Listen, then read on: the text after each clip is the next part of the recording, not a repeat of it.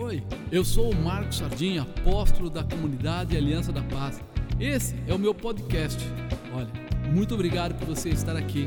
Que esse podcast possa abençoar o seu dia e te inspirar e te levar para mais perto do Senhor. Que Deus te abençoe.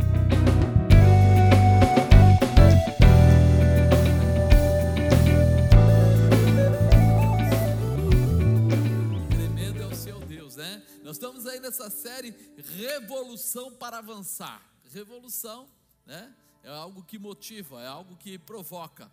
E hoje nós colocamos o tema sem sequelas. Diga sem sequelas. É, nós precisamos da cura espiritual para vivermos sem sequelas. Porque muitas vezes, né, algumas coisas que nós fazemos na, na vida secular também deixam sequelas, né? Você já ouviu falar disso? Alguém sofre um acidente porque estava em alta velocidade ou, ou pegou ele distraído, bateram no carro dele e ele sai com algumas sequelas. Sequelas normalmente deixam marcas que não se apagam, que dificilmente se apagam. São coisas que fazem a gente lembrar, que atrapalham a nossa visão, que roubam a nossa paz. Por isso, nós precisamos nos aprofundar, nos posicionar. Para quê? Para entrar nessa área espiritual de uma forma diferente. Nós precisamos entrar nessa área espiritual agora para tirar todas as sequelas, todos os enganos, todas as barreiras, todos os embaraços, todos os levantes, todas as dificuldades que muitas vezes por não conhecermos a vontade verdadeira de Jesus, que nós aceitamos, né? Nós aceitamos. Quantas pessoas estão na igreja, mas sofrem dificuldades, e você fala, não é possível, mas eu estou na igreja, mas eu estou na igreja, mas às vezes não estou vivendo tudo que a presença de Deus me dá, porque não é as quatro paredes que fazem a diferença, mas é o que eu faço dentro da igreja, é como eu me apego à palavra, como me apego à orientação, como eu me faço viver, né, no meio disso tudo. Então, até mesmo na vida espiritual, tem áreas que precisam ser restauradas. E nós queremos fazer essa revolução na sua vida. O que fazer para que haja uma revolução em nossas vidas? Todas as revoluções que conhecemos sempre tiveram a direção ou de restauração ou de correção para melhorar a vida das pessoas. A ideia de revolução é trazer mudança para melhor, né? Porém, algumas vezes o objetivo parecia correto, mas o caminho estava errado. O objetivo parecia correto, mas o caminho estava errado. Por isso, não conseguiu chegar onde se dizia ser o projeto. Por quê? Porque parecia, né, o objetivo parecia bom, mas o caminho não era adequado. Então me levou para outra situação. Por isso temos que atentar para o que fazemos e como fazemos, né? Para depois não colhermos o que não desejamos. Então tem alguns comportamentos que regem essa situação. Eu tenho que me atentar para aquilo que eu faço e como eu faço. É se eu quiser até dar um exemplo bem, bem porcaria, bem simples, a gente fala do bolo, né?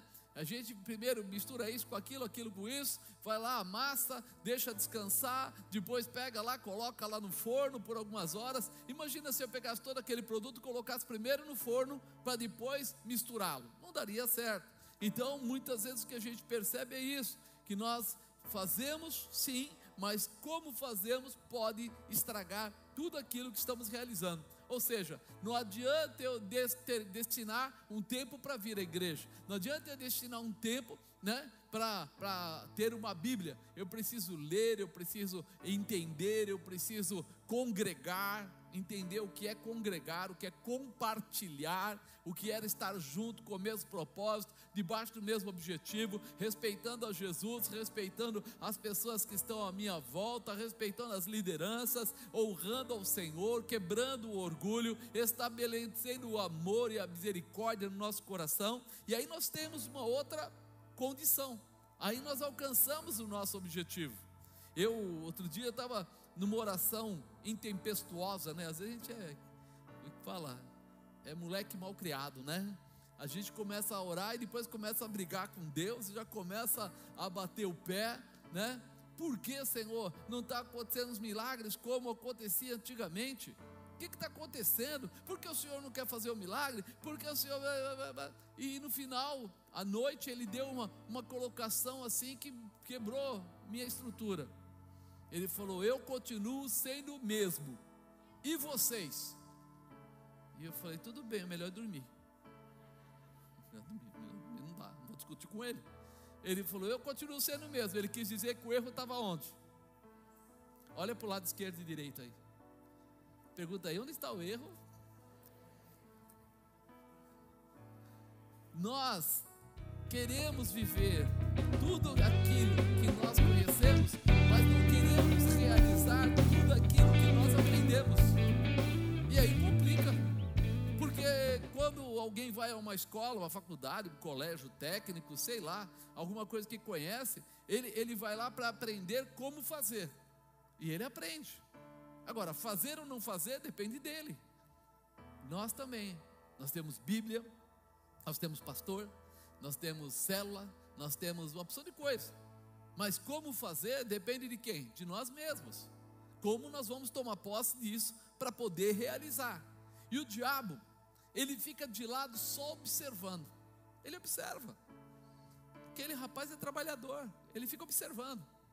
E ele não vai atacar você no dia que você está todo crente. Ele não vai atacar você no dia que você cismou que é o dia da leitura da Bíblia, o dia que é o dia da oração. Ele vai pegar no seu pé o dia que você larga tudo e começa a achar que você já é o bam bam bam, já é o gostosão, já fica orgulhoso de si mesmo porque fez alguma coisa. E aí você fica assim agora, porque quando você baixa os braços, é quando ele vai mexer com você. E aí você está fragilizado. E aí machuca. E aí a primeira pergunta que vem é: por que Deus permitiu? Ele não fala assim, por que eu permiti? Ele vai e começa a culpar a Deus. E tudo que o diabo quer é isso: que a gente passe a perder a fé ou a confiança no nosso Deus. E nós não percebemos isso. A primeira coisa que vem em nós é: eu estou sendo é, menos bem tratado do que eu deveria. Eu merecia mais. Fala a verdade, irmão. Você acha que a gente merecia mais? Você conhece a sua vida. Você sabe quantas vezes, ao invés de orar, você preferiu dormir? Você sabe quantas vezes, ao invés de abençoar alguém, você preferiu comer sozinho? Sim ou não? Você tinha lá no, no seu armário e tinha alguém lá, um amigo seu, passando necessidade, e aí você preferiu falar assim: eu vou guardar essa comida porque pode faltar no futuro. E nem foi. E deixou o outro com a fome. Você deixou alguém, às vezes, com frio. Deixou alguém, às vezes, com uma enfermidade e não foi até lá para fazer uma oração. E aí, quando dá alguma coisa errada, você fala: por que Deus? Por que Deus? Por que Deus? E Ele está dizendo: peraí, pessoal, vamos nos levantar, vamos nos fortalecer, vamos nos renovar. E isso, é, eu, eu, lembro bem quando a, a bispa estava começando a ler, né? Ela estava lendo ainda o Velho Testamento, e minha mãe estava muito adoentada, estava já no hospital, perto de morrer. E, e aí ela ficava lá, às vezes, a tarde inteira, né? Porque ela ficava, o dia dela ficar com a minha mãe, ela ficava lá. Tinha um dia que era o dia dela, o outro a pastora Nilza, o pessoal revezava, mas ela tinha lá algumas tardes que ela ficava e ela ficava lendo. E quando eu chegava à noite, eu ia do trabalho para lá para encontrar, eu, ela estava muito louca. Ela falava assim: que povo miserável esse povo hebreu. Ah, se eu fosse Deus, eu já dava um raio na cabeça, cortava. Eu falei: que é isso? Você está falando do povo de Deus? Que, que negócio é esse? Ela falou assim: Você acredita que o povo se levantou contra Moisés? Você acredita que Moisés passou no meio do mar lá, né? Atravessou do outro lado, chegou lá, passou um pouco e eles começaram a reclamar: Moisés, era melhor ter ficado lá, a gente estava bem. Escravo, miserável era escravo, dizia que estava bem. Debaixo da chibata, estava bem né? A gente devia voltar para lá, era preferível morrer lá. E ela falava assim: Mas não é possível. Foi as pragas e tudo, tirou eles de lá, abriu o mar, eles passaram. Ah, se eu fosse Deus. E eu falava assim: Essa mulher está ficando louca, acho que eu preciso tirar ela do hospital. porque eu estava lendo esse livro, esse livro para. Eu pensei que ela ia ler, porque a gente estava começando a se converter, eu achei que ela ia ler, e quando eu chegasse lá, ela está cantando com os anjos, né? Não, ela estava lá assim, não, não é possível. Agora, sabe o que aconteceu, amor? Eu falei, o que aconteceu? Faltou água, e eles foram para cima de Moisés e queriam matar Moisés, não é possível isso. Cada dia era uma coisa, faltou comida, faltou carne, faltou não sei o que lá. Eu falei, é assim mesmo. Nós reclamamos quando a gente assiste a televisão e vê um negócio desse lá, um, qualquer um, até a crucificação, a gente fala assim: ah, deveria matar todos aqueles romanos, deveria matar todo aquele povo, né? mas a gente esquece quem somos nós. Quantas vezes nós fizemos coisas parecidas, talvez em proporção menor, mas fizemos também. E Deus está chamando a gente para um retorno, para uma revolução na nossa vida. Esse é o tempo que você vai orar e os milagres vão acontecer. Esse é o tempo que você vai clamar e o fogo vai descer do céu. Esse é o tempo que você vai invocar a presença do Senhor e tudo vai paralisar. O nome do Senhor vai ser glorificado. Mas nós precisamos desejar esse mover porque as sequelas que estão em nós são marcas de derrota. Alguém lembra que foi assaltado, alguém lembra que perdeu emprego, alguém lembra que ficou doente, alguém lembra que perdeu um amigo no Covid, alguém lembra. São sequelas que ficaram em nós, estão roubando a nossa intimidade com Deus, estão tirando a nossa capacidade e a nossa condição de viver as promessas. E aí você ouve aquele versículo: maior é aquele que está contigo do que tudo que está no mundo. Então, se o que está comigo é maior, eu preciso me colocar de pé. Eu preciso me posicionar. Eu preciso lembrar que Ele não me abandonou, Ele não me esqueceu e Ele me dá condição. Amém? Eu preciso mudar essa retórica. Né? Jesus nos ensinou isto através dos seus comportamentos. É como se ele nos dissesse: se a teoria está errada, se o ensinamento está errado, então como a prática poderá dar certo? Se a gente pega o ensinamento e ele não estiver correto, quando isso for levado para a prática, vai dar o quê? Errado.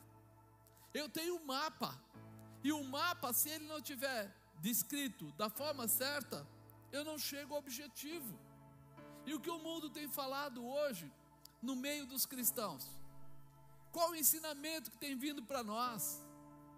Deus é amor, Deus é misericórdia, Deus é isso. Quer dizer, na verdade parece que Deus é o nosso empregado que está pronto e posto para nos servir. E na verdade, Ele quer nos ajudar, Ele quer nos abençoar, mas Ele quer primeiro que a gente se converta, que a gente mude a nossa visão que a gente tire os nossos olhos do mundo, que a gente acredite mais no céu do que na terra, que a gente entenda tempos e métodos. Tempos, por quê? Porque eu quero a vida eterna, eu não quero uma vida passageira. E método, porque a salvação é Jesus Cristo. Então eu preciso mudar essa configuração, eu preciso mudar ela aqui dentro, olhando para o Senhor como autor e consumador da minha fé olhando para Ele e pensando, Ele pode todas as coisas, então eu posso todas as coisas naquele que me, nele, em mim mesmo eu não posso, mas nele eu posso, então eu não posso ficar sem Ele, porque a minha necessidade é Ele, e isso precisa chacoalhar a gente por dentro e por fora, a gente precisa entender que há uma razão, sabe, antigamente, Vou voltar lá atrás, hein? Antigamente, era uma vez, né? É, antigamente, quando as, as mamães queriam, porque do passado, os papais aí, que trabalhavam no escritório, coisa do tipo, eles usavam muito camisa branca. Meu pai era contador numa época lá, e ele vivia de gravata, camisa branca, usava até chapéu e coisa do tipo. E aí, a gola suja, a camisa suja. E como é que as mulheres faziam para que as, as roupas ficassem mais brancas? Elas punham no sol, deixavam no sol, chamava quará. E hoje, você vê alguém colocar no sol? Todo mundo usa o resolve, ou não sei o que lá, ou não sei o que. Tem 500 produtos, joga o produto lá, você quer que seja rápido. Você quer coisas práticas. Mas aí um dia a pessoa deixa, que nem Cândida. Cândida é perigoso ou não? É uma ferramenta maravilhosa, mas é do capeta. Porque se você for na casa das pessoas como na minha, você vai achar quantas roupas que caiu uma gota de forma errada, exatamente na roupa de cor, exatamente espirrou, exatamente manchou. Olha lá, Deus está falando aí. Já teve um aleluia. Aí, nós queremos fazer as coisas práticas. Mas quando a gente faz as coisas práticas, nós temos que ter cuidados redobrados. Porque as coisas práticas com cuidado não redobrado, eu lembro de mim, eu, eu vi minha mãe, ela pegou o cadarço do meu tênis, eu fazia educação física, na época eu era jovem, lógico, né? Tá, tá. Naquela época usava tênis branco na educação física. E aí o cadarço ficava muito sujo. E aí ela pegou o cadastro, foi lá, lavou, lavou, lavou, pegou um pouquinho de cândida, colocou, lavou, passou na água, pôs no sol, me entregou. Eu falei, já aprendi, isso é fácil. Aí eu fui, joguei bola no barro, voltei, o, limpei o tênis como deu, e o cadarço eu falei, esse eu, eu manjo. Catei um pouco de cândida, coloquei no fundo lá de um, de um vasilhame, joguei lá, falei, amanhã eu lavo. Eu esqueci, ficou quatro dias. Aí eu fui lá, lavei. Quando eu fiz assim no cadarço, o mãe, o cadarço se rebelou. Ele se rebelou, virou pó. Aí ela falei para ela, e agora, mãe, o que eu faço? Ela falou, usa o tênis sem cadarço. Não foi você que inventou? Inventou, agora resolve. Eu falei, mas mãe, como é que é? Ela falou assim: ó, o cadastro que tem sobrando do seu pai é preto. Eu falei, não, não vou colocar o tênis branco, cadastro preto, o negócio vai ficar ruim. Conclusão, acabou passando um tempo, não sei onde ela arrumou, ela trouxe, porque mãe é mãe, né? E aí você começa a pensar alguma coisa. Nós, cristãos, queremos ser práticos. Nós aprendemos alguns joguinhos aí. O que é pecado, o que não é pecado, o que me traz suor, o que me traz esforço, o que eu deveria estar fazendo, mas o que eu quero estar fazendo, e de repente a minha carne já começa a dar o seu ar da graça. Eu sou mais esperto. Eu já não quero ter dificuldades. Eu já não quero servir. Você já viu crente hoje gostar de evangelizar? Sair na rua para ir atrás das pessoas e evangelizar? Já viu isso? Mas a palavra diz: ide, pregai o evangelho a toda. Quem crer e for batizado será. É uma determinação. E nós estamos fazendo? Também eu não tenho tempo. A gente não consegue nem colocar os crentes dentro de um culto no horário que começa o culto. E não é só crente mesmo, não, nem, nem pastor eu consigo. Nem obreiro consegue. Aí você fala, nossa, pastor, peraí. Não, não, estou falando sério. Porque o que é mais importante? Conta para mim, o que é mais importante? É mais importante a festa? O trabalho? as coisas pessoais, as coisas. Mas peraí, não é Deus que é mais importante? Amar a Deus sobre. E agora? Então nós, hoje, requeremos de Deus algumas coisas, e Ele está dizendo: Eu estou aqui, eu não fugi dia nenhum, eu estou do lado de vocês, já foi pago o preço, há uma liberação, há uma transformação, há uma restauração, há uma manifestação, tudo está pronto. Está faltando gente para sentar na mesa e comer o banquete. É, está faltando gente para sentar na mesa e comer o banquete. Só que como é que vai explicar isso? Como é que eu vou explicar isso para pra, pra, pra, as pessoas? Os líderes tentam passar isso. A gente está aqui toda quarta-feira lutando com vocês para dar a vocês a resposta de Deus e os milagres de Deus. Mas eu só posso fazer isso se você também quiser. Se você falar, eu também quero um milagre, eu quero viver o um milagre, então vai dar certo. Mas se você achar que veio aqui para ver se eu tenho alguma coisa para entregar aqui nesse bolso, é, teve um dia que eu tirei um dinheiro do bolso e dei para. É, que, que é dando aí, assim, né? Tal, para dar um exemplo. No outro dia, umas seis pessoas me procuraram. O senhor vai fazer aquilo hoje? Vou sentar na frente. Falei, irmão, você não entendeu o espírito da coisa. Não era eu dar o dinheiro, mas era mostrar que Deus tinha tudo para entregar na nossa mão. A pessoa queria sentar na frente para saber se ia pegar. Amado, nós não estamos entendendo que nós temos que sentar na frente todo dia na presença de Deus, porque Ele vai me dar tudo que eu preciso. O apóstolo deu um dia, mas ele não tem para dar dois. Mas Deus tem para dar todos os dias. E aí que as coisas mudam, as coisas se estabelecem. Nós estamos precisando abrir o nosso coração para viver essa realização. Não permitir que marcas, sequelas fiquem, fiquem em nós e impregnem ao ponto de nós não valorizarmos a presença de Deus. É, as sequelas fazem isso. As sequelas. Ah, mas se eu não ficar o patrão, se eu não ficar, ah, o meu, eu estou fazendo lá algo muito importante. Eu fui aprender isso, sabe onde? Na, na última empresa que eu trabalhei, principalmente. Deus me judiou, mas Ele me ensinou. Porque eu morava aqui em São Bernardo. Mas o escritório da empresa era em Jundiaí, pertinho. Mas a fábrica da empresa era em Porto Alegre. Então eu tinha que estar pelo menos, vai, a cada semana e meia, dez dias no máximo, eu tinha que estar em Porto Alegre três, quatro dias. E eu tinha que ir todos os dias para Jundiaí. E eu morava em São Bernardo e a igreja em São Bernardo. Prega um negócio desse.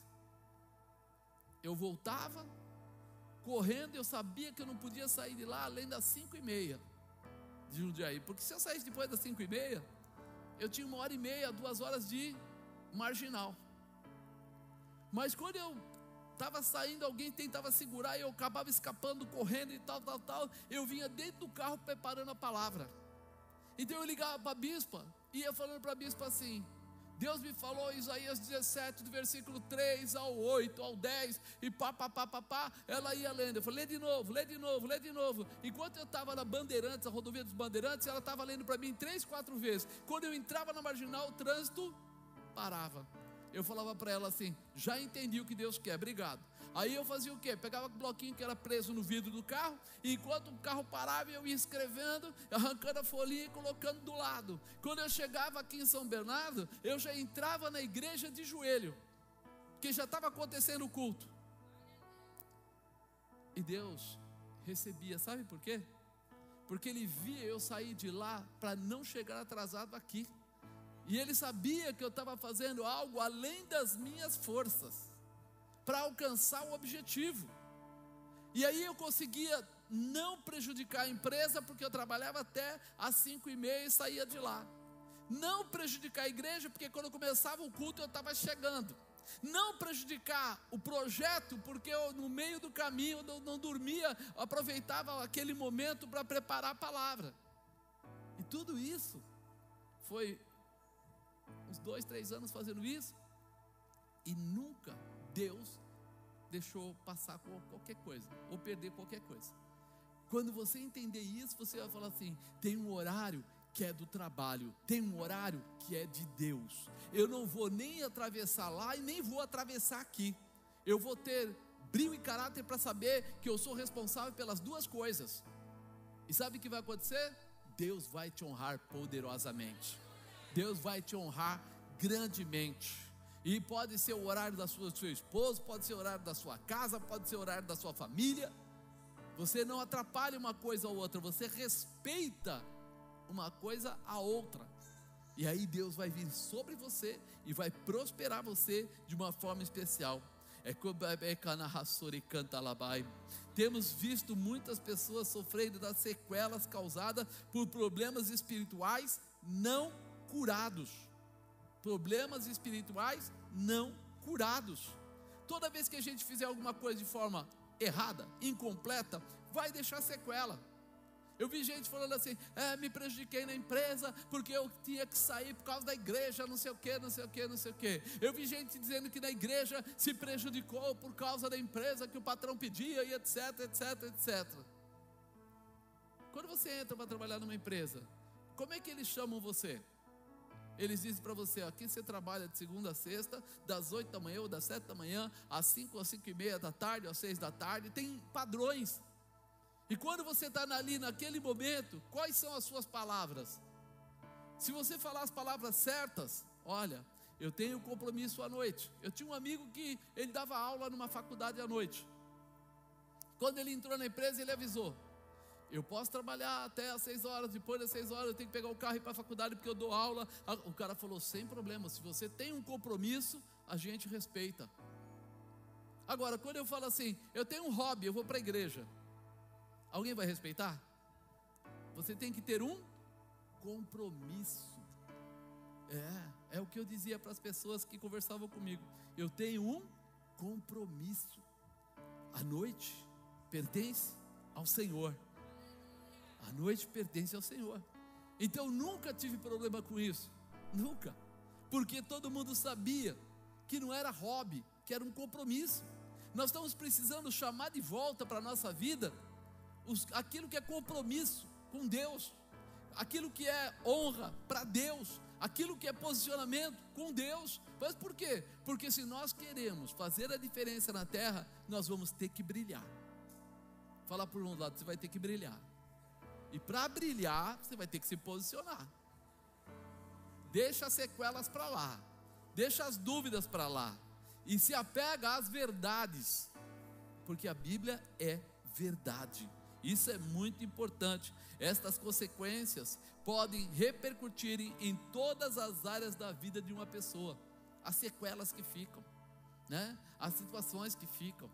A pessoa está na igreja, Aí ela faz de qualquer jeito, não acontece o que ela quer e ela diz: vale a pena estar na igreja? Mas ela não está fazendo do jeito que Deus quer, ela está fazendo do jeito que ela quer. Como ela pode cobrar Deus uma coisa que ela não está seguindo? E aí fica sequela, porque ela acha que não aconteceu, então que não vale o sacrifício. Mas na verdade ela fez, mas não fez da forma correta. E quando você faz e não faz da forma correta, a chance de dar errado é grande. Imagina, está lá no forno, asse a 250 graus. E aí você bota o bolo lá e coloca, sabe, para cima rápido. É meia hora, vou colocar meia hora com 350 graus. O que vai acontecer com o seu bolo? Queimar. Porque você errou na programação que estava declarada. Então nós precisamos tomar cuidado com isso. Nosso posicionamento, é que faz toda a diferença. E nós precisamos saber por quê? Porque amanhã eu não vou ficar com sequelas. Ah, não deu certo. Ah, Deus não faz. Ah, Deus não realiza. Deus faz, Deus realiza, mas Ele não vai fazer o que você quer, Ele vai fazer aquilo que os princípios dele determinam.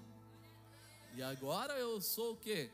Eu sou filho, eu sou alguém que foi enxertado, eu não tenho vida própria eu estou ligado.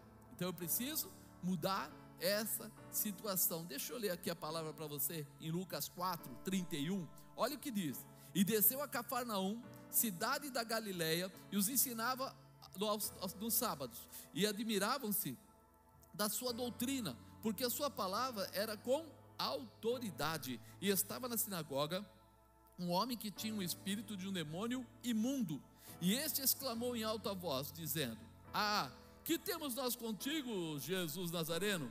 Vieste destruir-nos? Bem sei que és o Santo de Deus. E Jesus repreendeu, dizendo: Cala-te, sai dele. E o demônio, lançando-se por terra no meio do povo, saiu dele sem lhe fazer mal.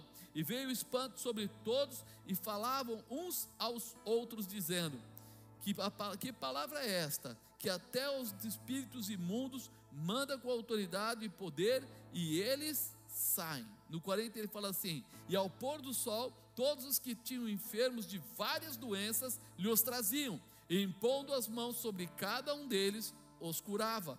E também de muitos saíam demônios, clamando e dizendo: Tu és o Cristo, o Filho de Deus. E ele, repreendendo-os, não os deixava falar, pois sabiam que ele era o Cristo. Esse é Jesus, que estava lá para realmente né, ensinar algo para nós, sem sequelas, para que não hajam sequelas espirituais, nós precisamos, primeiro, ter a palavra. Olha o que ele fala aqui. E desceu a Cafarnaum, cidade da Galiléia, e os ensinava nos sábados, e admiravam-se da sua doutrina, seu ensino, porque a sua palavra era com autoridade. Palavra com autoridade. O ensino de Jesus era baseado na autoridade da palavra de quem? De Deus. Jesus veio e ele estava ensinando todos eles com base na palavra de Deus. Então essa palavra era uma palavra com autoridade. Né? O ensino de Jesus era baseado na autoridade da palavra de Deus. Quer dizer que Jesus não estava preocupado se alguém não viesse a gostar da palavra. Jesus não estava preocupado com o quê? Se alguém viesse a não gostar da palavra, ele não estava nem aí. Ele não estava preocupado. Ixi, olha, eu falei uma palavra e aquele irmão, aquela irmã não gostou da palavra, ficou magoado, acho que ele vai embora. Jesus não tinha esse problema, porque ele estava lá para ensinar a palavra de Deus.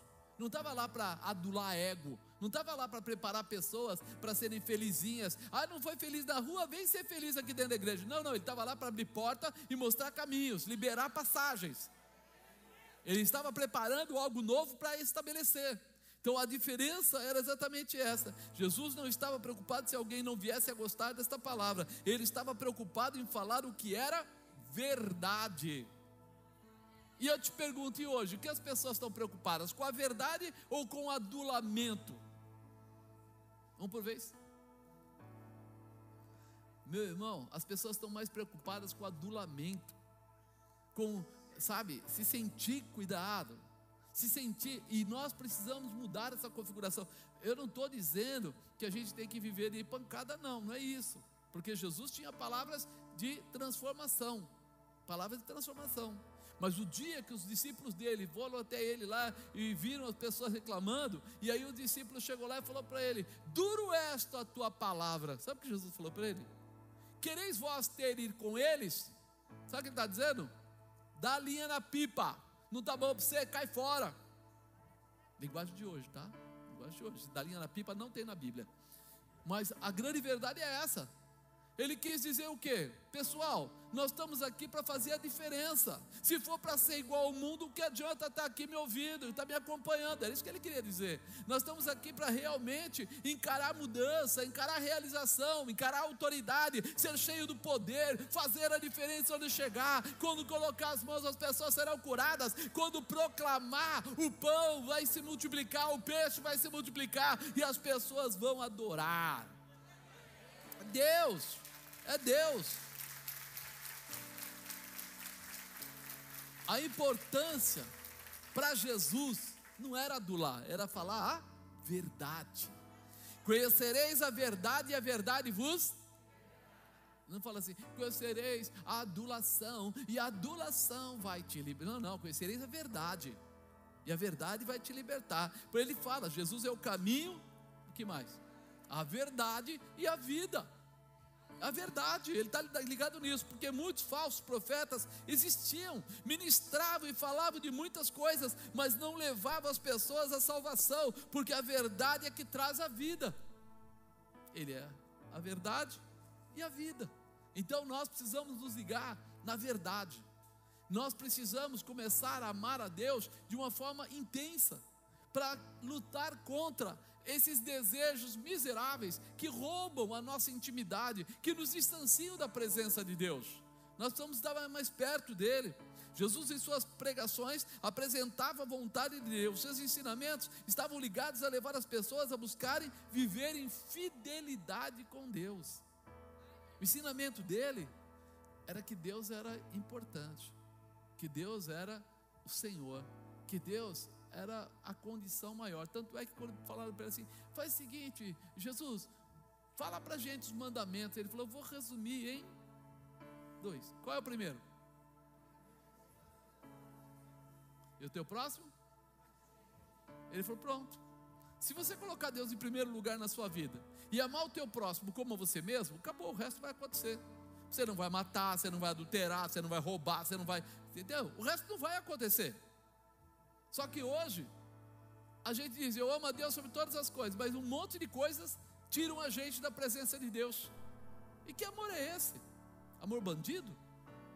Nós precisamos entender o que é amar. Eu sempre aprendi, né? Desde que me converti, um pastor falou uma coisa, isso ficou batendo na minha cabeça. Quando você tiver dúvida, imagine-se no lugar de Deus. Alguém olhar para você e dizer que você é muito importante. Você é importantíssimo. Mas que agora eu tenho que sair porque eu tenho uma festinha para ir. Poxa, eu sou importante assim? Sou tão importante que a festinha você vai me largar para ir embora? Não, você é super importante. Eu amo muito você. Eu, eu ia comprar um presente para você. Está aqui o dinheiro para comprar um presente. Mas sabe o que acontece? Eu preciso de um tênis novo que eu vou jogar bola. E eu vou comprar o tênis. Pô, meu aniversário é meu, mas eu vou comprar o tênis. Então eu pego o dinheiro que eu ia ofertar, em vez de ofertar, eu gasto em outra coisa. E quando o cara falou isso, se coloque uma, um pouco na, no, no lugar de Jesus, e você vai começar a perceber como é difícil. As pessoas não estão levando Deus a sério. Qualquer coisinha, tira. Qualquer coisinha, distancia. Ó, teve uma época aí que tinha corrida de Fórmula 1 à madrugada. Eu vi vários amigos meus assistindo à noite, ficando acordado a noite inteira para assistir a corrida. Vocês viram alguém fazer isso? Na vida, alguma vez? Viram, né? Agora, experimenta falar para a pessoa que ela vai ficar a noite inteira orando. Ficou louco? Tem que trabalhar, cara. Eu sou humano, eu tenho que descansar. Eu sou gente. Para assistir Fórmula 1, ele não é gente. Não é engraçado? Então eu falo assim: é, quando você se colocar no lugar de Jesus, você vai começar a falar assim: puxa vida, ele é bom demais.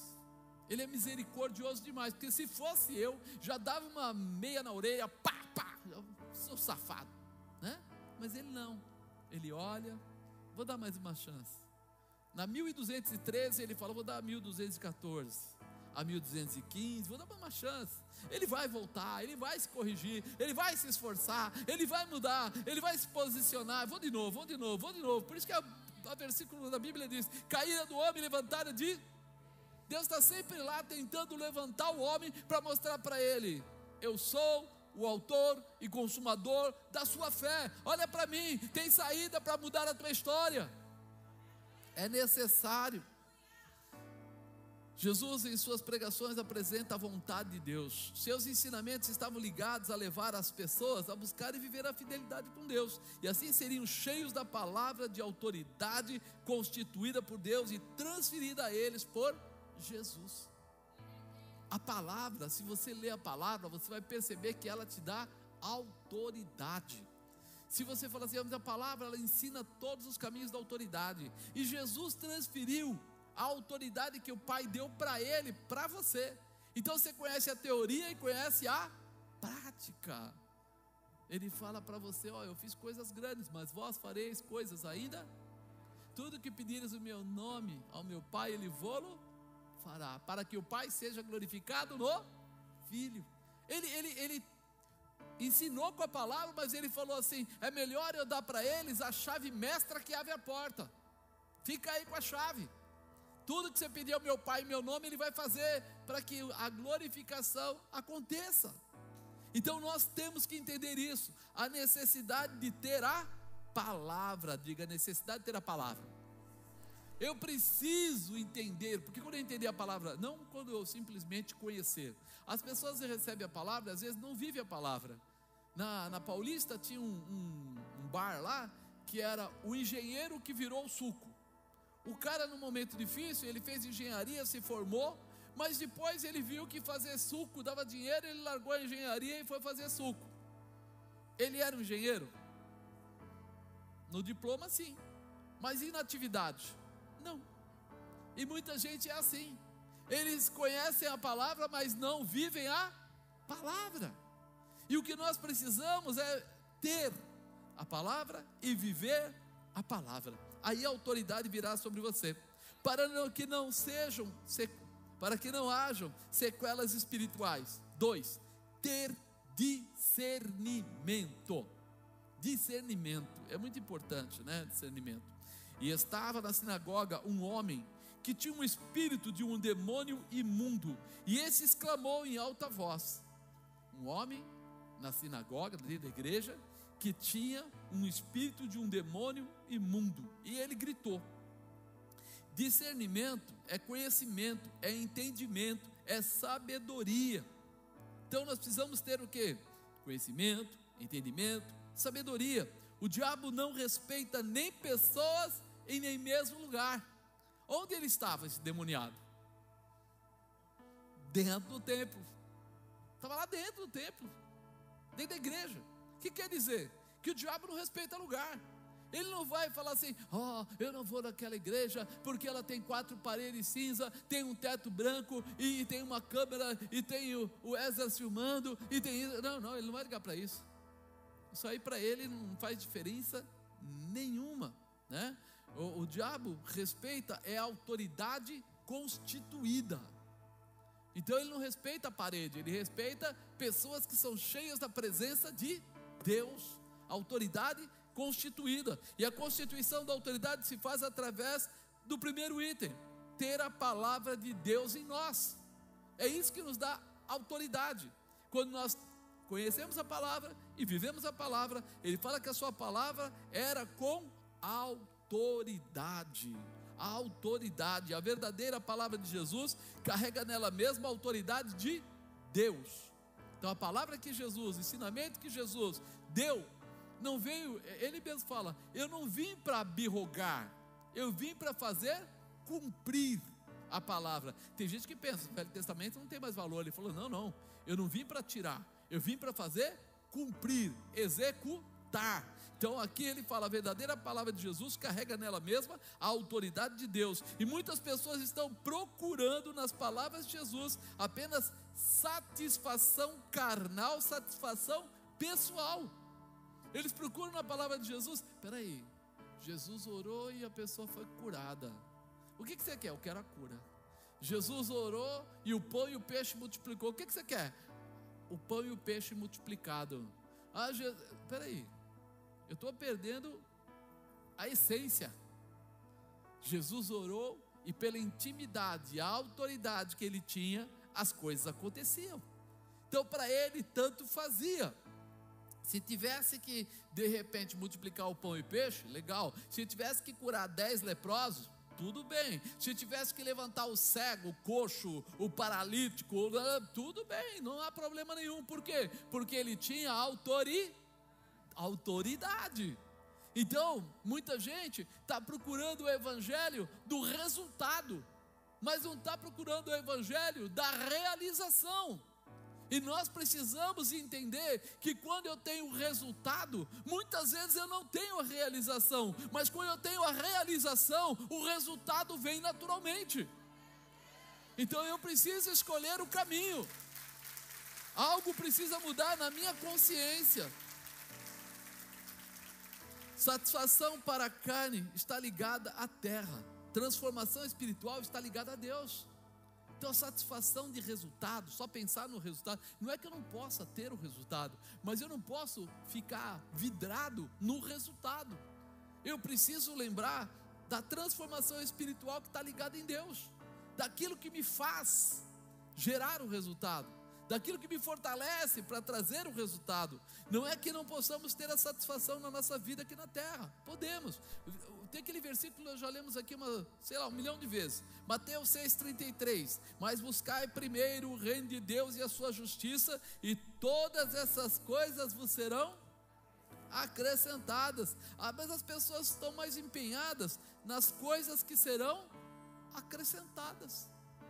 Eles não olham o outro lado, eles olham assim, então eu, eu, vou ter o que? As coisas me serão acrescentadas. Ah, então, então eu vou na igreja e Jesus vai fazer algo e as coisas me serão acrescentadas. Mas ele fala aqui, em primeiro lugar, buscai primeiro o reino de Deus e a sua justiça.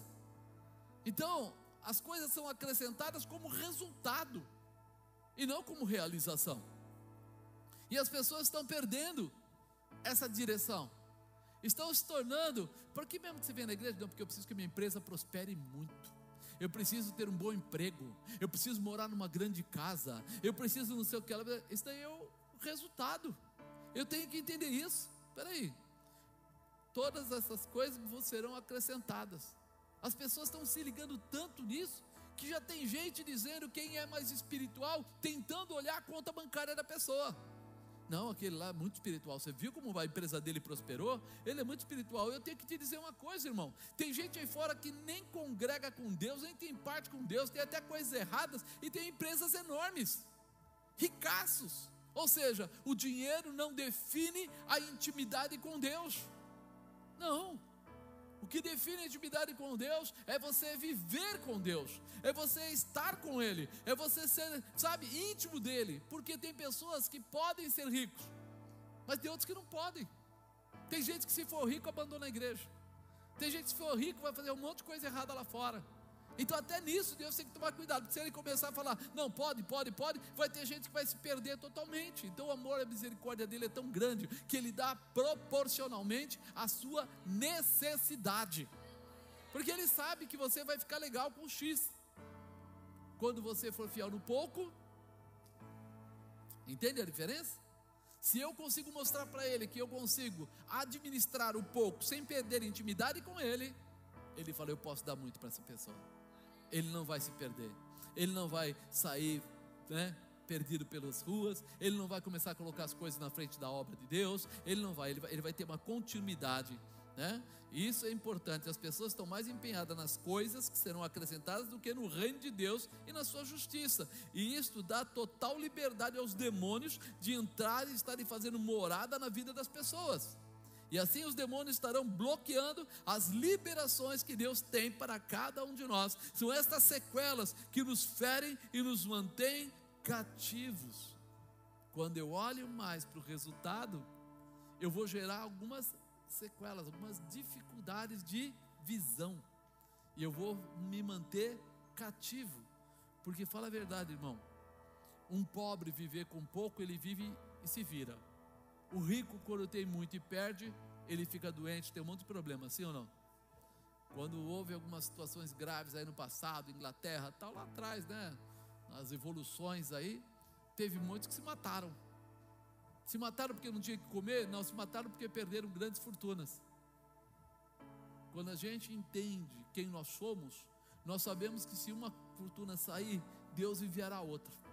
Deus vai trazer outra situação e vai restaurar tudo que está quebrado. E nós precisamos saber da onde vem a nossa bênção, por isso temos que tomar cuidado. Terceiro, para que não hajam sequelas espirituais, enfrentar. Fala enfrentar. É difícil, né?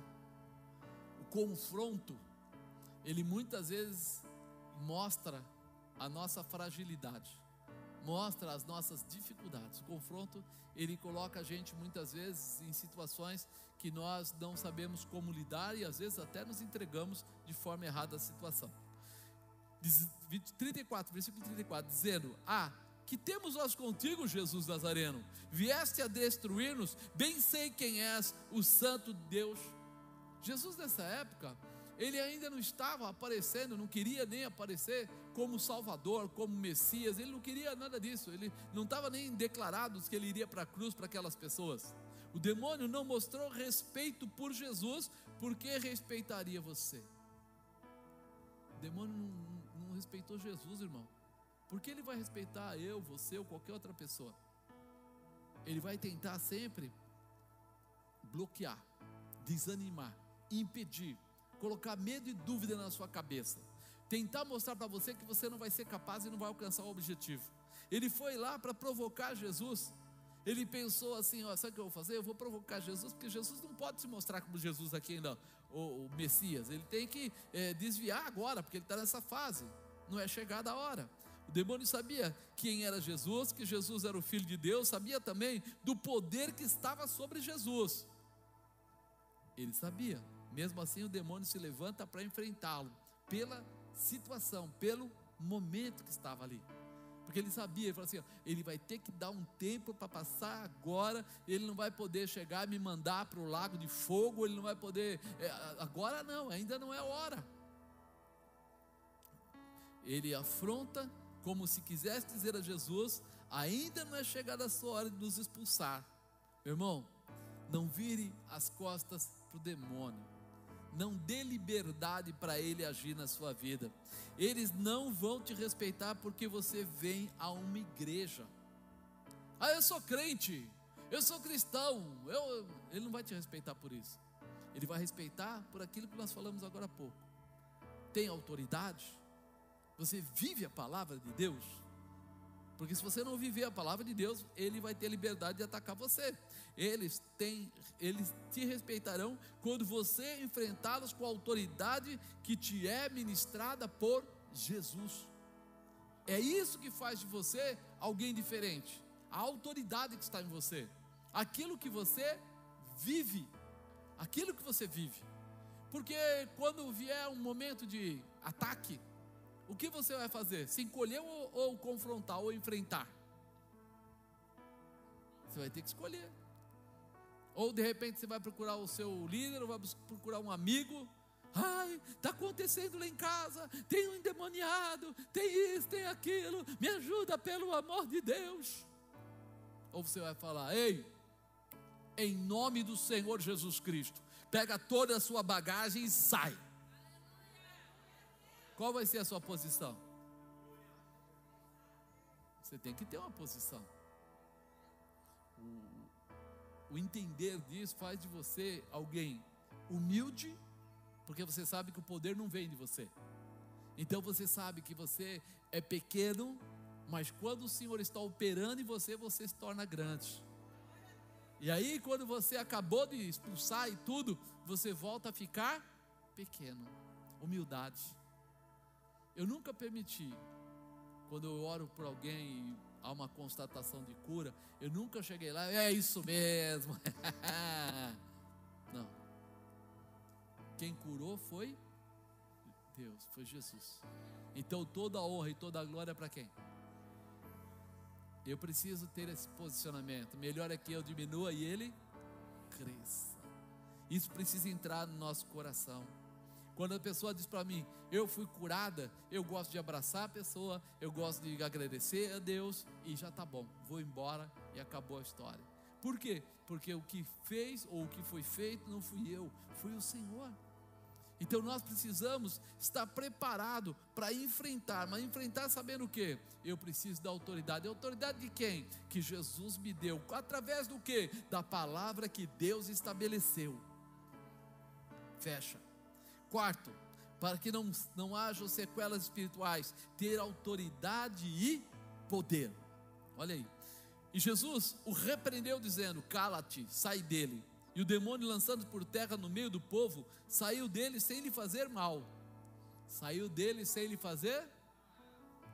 Sem bagunça, sem querer fazer.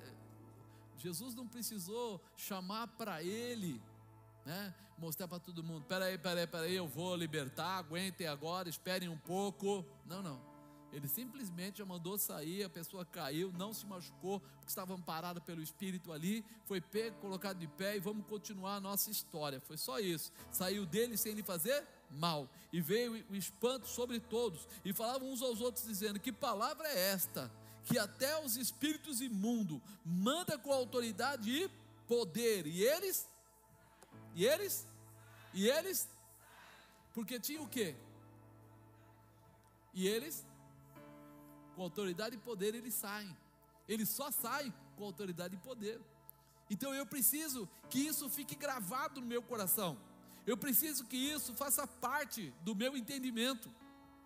Jesus expulsou o demônio daquela pessoa dentro do templo, né? Não foi, estava dentro do templo. A pessoa não foi liberta por estar no templo, mas ele expulsou lá dentro mesmo.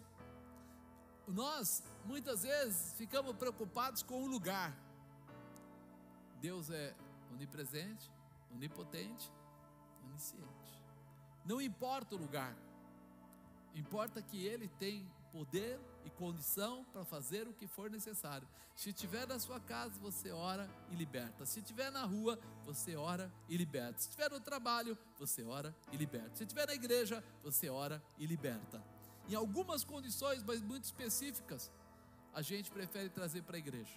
A gente prefere lugares diferentes, porque tem lugar aonde as pessoas que já são possessas, que já deram espaço, que já se consagraram, têm força pelo lugar da sua própria consagração. Então, aí é outra história, não quero entrar nisso agora. Mas a verdade é que nós precisamos entender que se não houver autoridade e poder, não haverá libertação. A pessoa não foi liberta por estar no templo, a pessoa foi liberta porque Jesus tinha autoridade e poder. Que palavra é esta que até os espíritos imundos manda com autoridade e poder e elas saem? Que palavra é esta?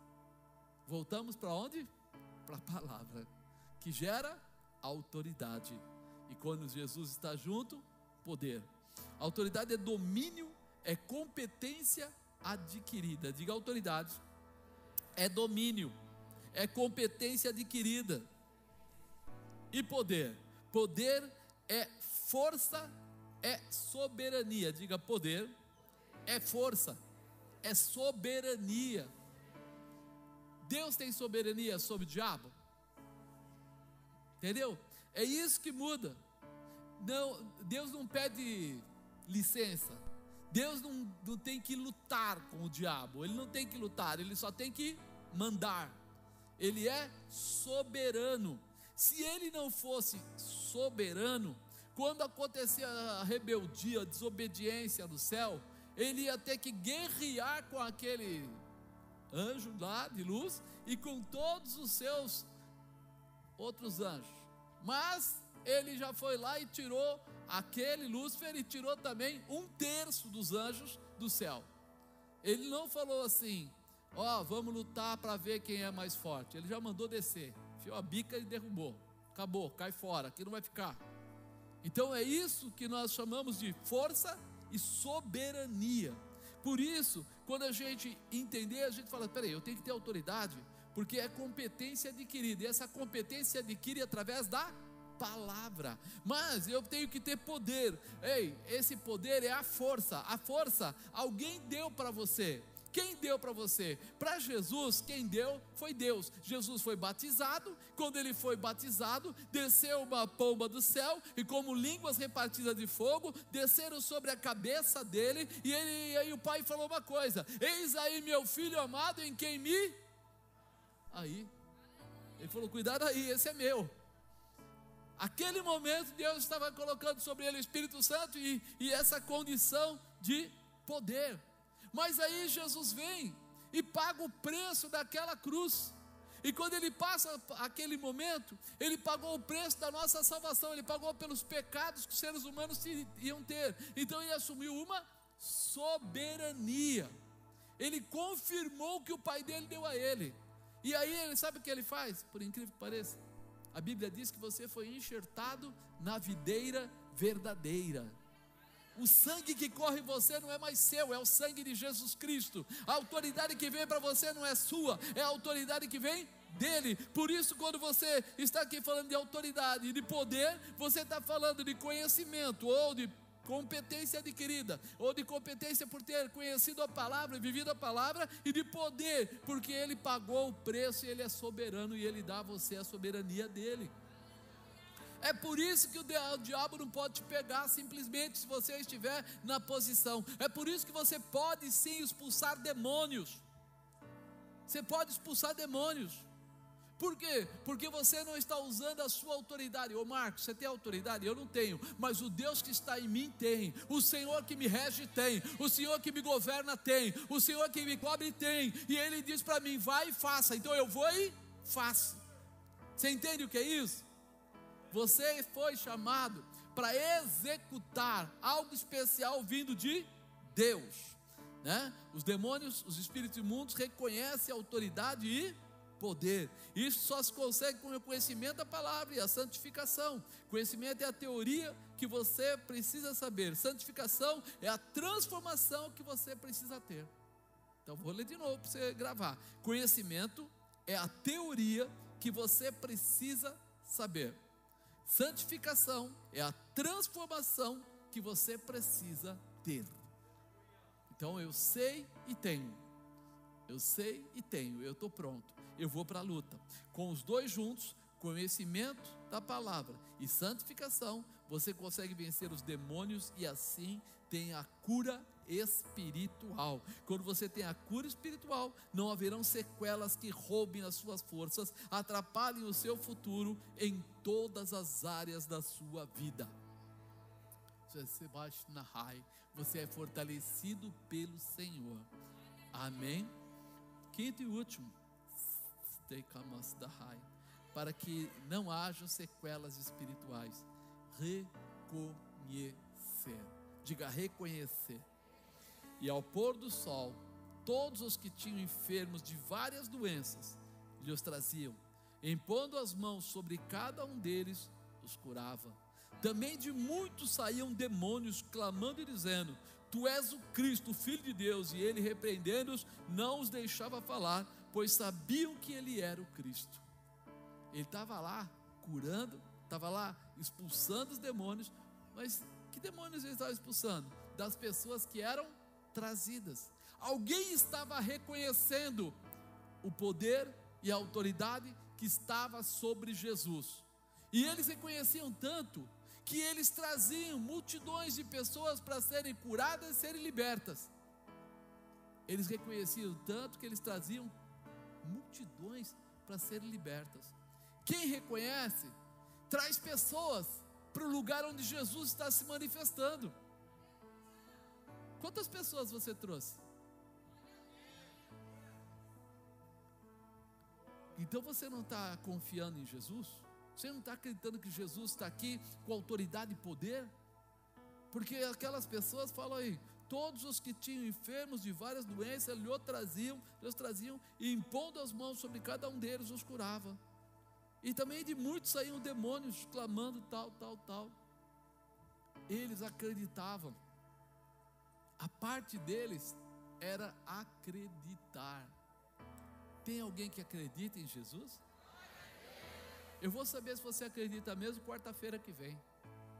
Se quarta-feira que vem você vier com alguém, trouxer pessoas doentes, trouxer pessoas com problema, trouxer endemoniados, eu vou saber que você acredita em Jesus. Mas se você chegar aqui, que nem o tio Roy, aquele, né, aquele bichinho que tinha lá, o dinossaurozinho, de bracinho curto, eu vou saber que você não acredita em Jesus coisa nenhuma, você é só um farsante andando pela terra. É verdade. Sabe por quê? Porque eles acreditavam tanto que eles procuravam pessoas na rua e levavam com eles. Quando chegavam em Jesus, eles não chegavam de dois ou três, chegavam de multidão. Quando reconhecemos quem é a autoridade espiritual em nossas vidas, teremos comportamento de honra para com Ele. Se você reconhece Jesus como autoridade espiritual em sua vida, então você convidará a todos para serem transformados por Jesus. Jesus curava, porque o povo trazia os enfermos, não é isso que ele fala? Ao pôr do sol, todos os que tinham enfermos de várias doenças lhes traziam. Eu até coloquei um, colocou, o pastor Fábio fez ali, colocou uma palavrinha, essa, acho que ontem, antes de ontem, que eu estava aqui pregando e eu falava assim: Jesus quer fazer milagres, e você quer viver milagres, e Jesus quer fazer, e você? Se Jesus quer fazer milagre e você quer fazer, fazer, é, é, viver milagres, o que está faltando? Juntar os dois. É o que eles fizeram. Jesus curava porque o povo trazia os enfermos endemoniados até ele. Se você acreditar mesmo, você não vai ficar esperando. Você vai vir, você vai trazer, você vai buscar, você vai vir. E quando você vier, Jesus já está pronto te esperando. Jesus está pronto esperando as pessoas que creiam. Jesus está pronto esperando as pessoas que querem cura. Ei, Ele está esperando as pessoas que querem família transformada, que querem amigos transformados. O quanto você ama essas pessoas. Se você ama, convida e traga. Mas por quê? Porque só Jesus vai fazer. Mas Ele só fará se você trouxer. E se você não trouxer, Ele vai fazer? Por quê? Porque você não trouxe. Como é que Ele vai fazer? Ah, mas eu queria tanto que o fulano se convertesse, o marido, o filho, a filha, a avó, a tia. Eu queria tanto que o meu cachorro não sei, para o cachorro não. Eu queria tanto que de repente, depende de você. Você está perdendo a possibilidade por não se posicionar. Sabe o que é posição?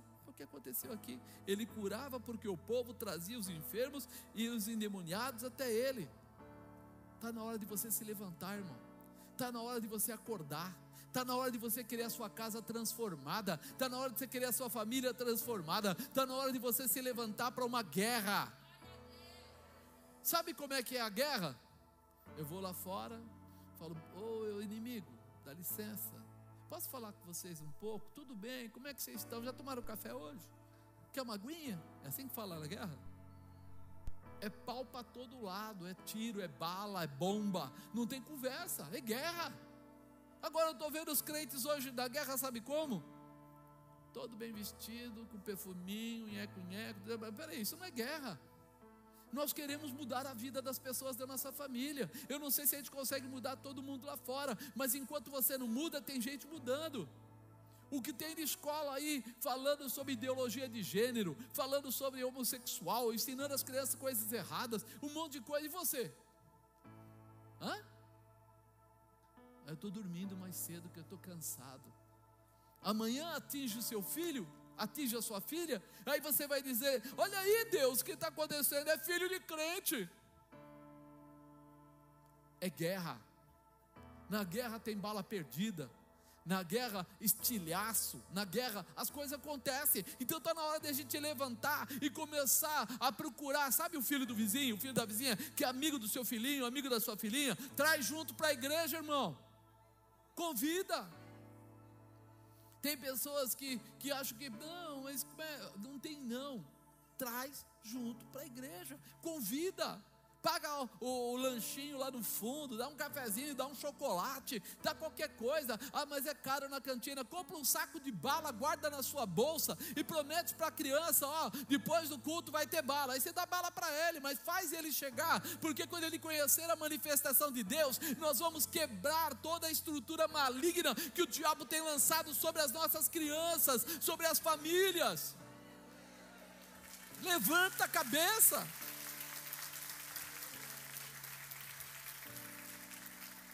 Não existe maior ferramenta de transformação e conversão do que os fatos acontecendo. Cada pessoa, meu irmão, que você conseguir que seja curada, cada pessoa, você vai ter uma história para contar. É. Sabe o vizinho, outro vizinho, as pessoas vão começar a perguntar: o que aconteceu? E você vai poder falar: aconteceu, ó, levei ela na igreja, ou trouxe ela até a igreja para receber uma oração, e na oração ele foi liberto, ele foi curado. Quem já recebeu alguma cura em oração? E aí, o que, você faz com isso? Testemunho. É o testemunho. É o testemunho para mostrar para aquela pessoa que tem alguma coisa e precisa de um milagre, e você é o milagre da vida dela. Eu não posso conceber eu não posso, sério, eu não posso conceber que de repente você tem alguém que precisa de um milagre e você não está fazendo nada. Chegou o tempo. Eu falei que era revolu. Revolução é assim, irmão. Tudo fica de perna para o ar, as pessoas são né, agitadas, aquela coisa toda, mas o resultado vem. E eu quero o resultado na sua vida. Eu luto pelo resultado na sua vida. Eu clamo pelo resultado na sua vida. Eu peço a Deus as madrugadas pelo resultado na sua vida. Mas olha aqui, ele falou: Jesus curava porque o povo trazia os enfermos e os demoniados. Trazia. Trazia. E nós só vamos movimentar ou mudar ou transformar. Tem alguém lá desempregado na sua região? Vamos lá que eles oram na quarta-feira e o milagre acontece. Vamos lá, porque eles oram na quarta-feira e as pessoas são curadas. Vamos lá, porque casamentos serão restaurados. Vamos lá, porque as famílias serão transformadas. Vamos lá, porque o que era impossível vai acontecer. Mas você precisa trazer as pessoas para que haja essa manifestação. Jesus não estava ali para fama, mas para libertar os que possuídos pelos demônios que não podiam ser felizes. As pessoas eram endemoniadas, não eram felizes. Tem pessoas, eram, talvez na sua vizinhança, no seu trabalho, que você já sabe que eles têm problemas, eles precisam de libertação, eles precisam de transformação, só que isso só vai acontecer se ele começar a conhecer a Jesus Cristo. E como ele vai conhecer? Depende de você. Depende só de você. Ele clamou se que anai. Deus está dando na sua mão. Nekash ou brehes. E você precisa abrir os seus olhos. Nike o sobrequebe da barrácia. Eu vi como Deus distribuindo chaves. Barra da canta, mas são chaves espirituais. Camou-se brade para que você comece canachacai, abrir as cadeias das vidas, abrir cadeias, sabe? O Senhor está querendo liberar, libertar, e as cadeias que estavam trancadas, Ele está dando chaves para que vocês sejam capazes capazes de abrir essas cadeias, liberar essas famílias. Pega essa chave pela fé, meu irmão. Vai até lá, fala para a pessoa: eu tenho a liberação para essa cadeia que te prende, para essa situação que te rouba, para essa situação que te envergonha. Eu tenho essa camarrácia cai, essa condição de transformação para você. Dica sobre que Acredite. Nós precisamos gravar isto no nosso coração. Não existe uma vida de paz com demônios, não existe uma vida com saúde com demônios, não existe um casamento realmente feliz com demônios. E eu podia citar mais uma porção de coisas. Esses demônios têm que sair do caminho. E Jesus mostrou para a gente como eles saem: com autoridade e poder. Você sabe disso. Por isso Jesus estava libertando para que todos pudessem ter uma vida transformada. Ele quer a vida transformada. E a verdadeira transformação começa pelo espiritual. A verdadeira transformação começa pelo espiritual, se expande até alcançar a vida secular, física, familiar, profissional, saúde, financeira. Mas a porta de entrada é o espiritual. A mudança está lá dentro porque essas sequelas mantêm muitas pessoas cativas. Eu não sei se você reparou, o que tem de jovem hoje todo tatuado. E aí você fala assim: nossa, é porque é moda. Os estudiosos, não eu, os estudiosos, médicos e etc., dizem que é o maior sinal de rebeldia que pode existir na vida de um ser humano uma tatuagem. É colocar uma marca no próprio corpo quando ele não está feliz com a vida que leva. Quer alguns para chamar atenção, outros para provocar indignação nos pais, outro para mostrar que ele é mais macho, então ele põe muita tatuagem no pescoço. É, é uma condição. E nós não percebemos, a gente acha que isso é normal, é normal, é só modismo, vai passar. É rebeldia, não vai passar, só vai piorar as drogas. Quantos jovens aí, adultos, pessoas velhas estão usando droga? Quantas pessoas estão dependentes do álcool? Jovens, crianças, adultos, velhos. Não é só uma, antigamente falava jovenzinho, não tem velho dependente de maconha. Sabe por quê? Porque começou, tem marcas na vida, na alma, tem sequelas e tem uma forma de ter paz. É com essas coisas aí. E vai entrando, e vai entrando. E o diabo vai colocando, como se diz, uma correntinha amarrada no calcanhar. Não vai sair daqui. Esse está pego. Essa está pega. Vai ficar preso nisso. Não, mas ele tem dinheiro. Tem. Mas você pode ficar tranquilo. No estágio da vida começa a dar coisas negativas, começa a dar problema. Por quê? Porque não vai deixar em paz. Se você olhar lá fora hoje, existe paz? Não existe paz. O pessoal falava que roubava por falta de comida, falta disso, daquilo. A pandemia foi uma coisa fantástica, por um lado. Nós nunca vimos tanta doação de alimento como foi feita na pandemia. Igrejas, organizações, empresas, todos distribuíram o alimento de forma acentuada. Foi maravilhoso a distribuição que aconteceu. Foi muita coisa. Os bolsa, não sei o que, bolsa aquilo, aumentaram. As pessoas estão conseguindo receber ajudas aqui, ali, lá. Deveria estar trazendo alguma paz no coração deles. Não está. Porque a paz se chama Jesus Cristo. Você pode dar bilhões para as pessoas, eles não vão ter paz. Não vão ter paz. Por isso, aleluia. Por isso, nós somos os portadores da paz. Deus colocou esse presidente doido, que toda hora está falando Deus, família, não sei o quê. E o pessoal, e presta, não presta, presta, não presta. Sabe por que, que não presta? Porque está falando Deus, família, não presta. Vai prestar para quê um cara desse?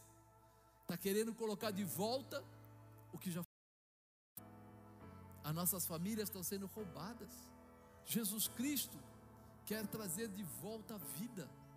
Mas nós só vamos conseguir se a gente começar a mostrar para as pessoas que bom é Jesus Cristo, bom é o Senhor, é Ele que precisa entrar. Mas eu, eu só posso te ajudar a, a, a conseguir essa mudança se você trouxer as pessoas para a gente poder orar.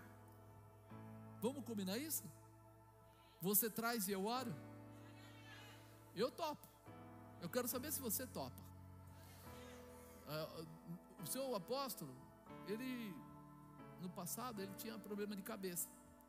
Então, muitas vezes eu fui pregar em alguns lugares, Assembleia de Deus do Brás e outros lugares lá, Bom Retiro.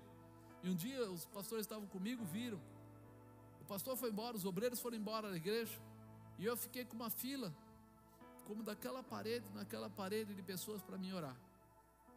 Pergunta se eu fui embora. Foi até o fim, irmão. Oramos um por um. Depois veio um monte de gente mandando, telefonando foi curado, foi liberto, foi isso, foi aquilo. Por quê? Porque se Deus mandou as pessoas, nós não podemos deixá-los passar. Nós vamos ter que orar por eles. Então a sua parte é convidar. É convidar o doente, é convidar aquele que está caído, aquele que está desempregado, aquele que está com dificuldade. Não é convidar gente para vir aqui e pedir, como uma vez fizeram comigo. Ah, eu trouxe 10 pessoas, esse precisa do bujão de gás, esse precisa disso, precisa daquilo. Irmão, estou aqui para orar pelas pessoas, para que a porta de emprego se abra, para que a cura se estabeleça, para que o casamento seja restaurado, para que a saúde seja totalmente restaurada. Se crerdes, verás a glória de Deus. Domingo, o César falou que está com dor nas costas, né, César? E ele foi lá, pediu para mim, apóstolo, pode orar por mim? Eu orei. Curou. Foi no domingo, agora, no culto, final do culto. Eu estava indo embora, ele falou: Desculpa, eu, sou obreiro, atrapalhar o senhor essa hora. Eu falei: Não, não tem nada que atrapalhar. Qual o problema? Estou com dor nas costas, acontecendo isso, isso, isso, isso. Eu falei: Tá bom, então, Zé Bento e outro ficou do lado, vamos orar, vamos orar, vamos orar. Oramos. E ele falou: O senhor não acredita, eu estou curado. Eu falei: Glórias a Deus. Amado, por favor. Olha, foi curado de nervo ciático quarta-feira passada, acho que foi, né? Amados, sabe qual é o problema? As pessoas são curadas e eles ficam quietinhos. E aí parece que nada aconteceu. Nossa, palavra de conhecimento. Ai, que bom, hein? ah, eu pus a mão. Ah, não, não, irmão. Baruch Bed Rai, o mesmo Espírito, Camou-se Bred anda, que estava ali com Jesus, está aqui nesse lugar hoje. E Ele quer curar você. Senhores, está na nossa mão. Se nós nos movermos, Ele já se moveu. Ele não vai se mover, Ele já se moveu. Ele já está nesse lugar. Fica de pé. Sem sequelas. Sem sequelas.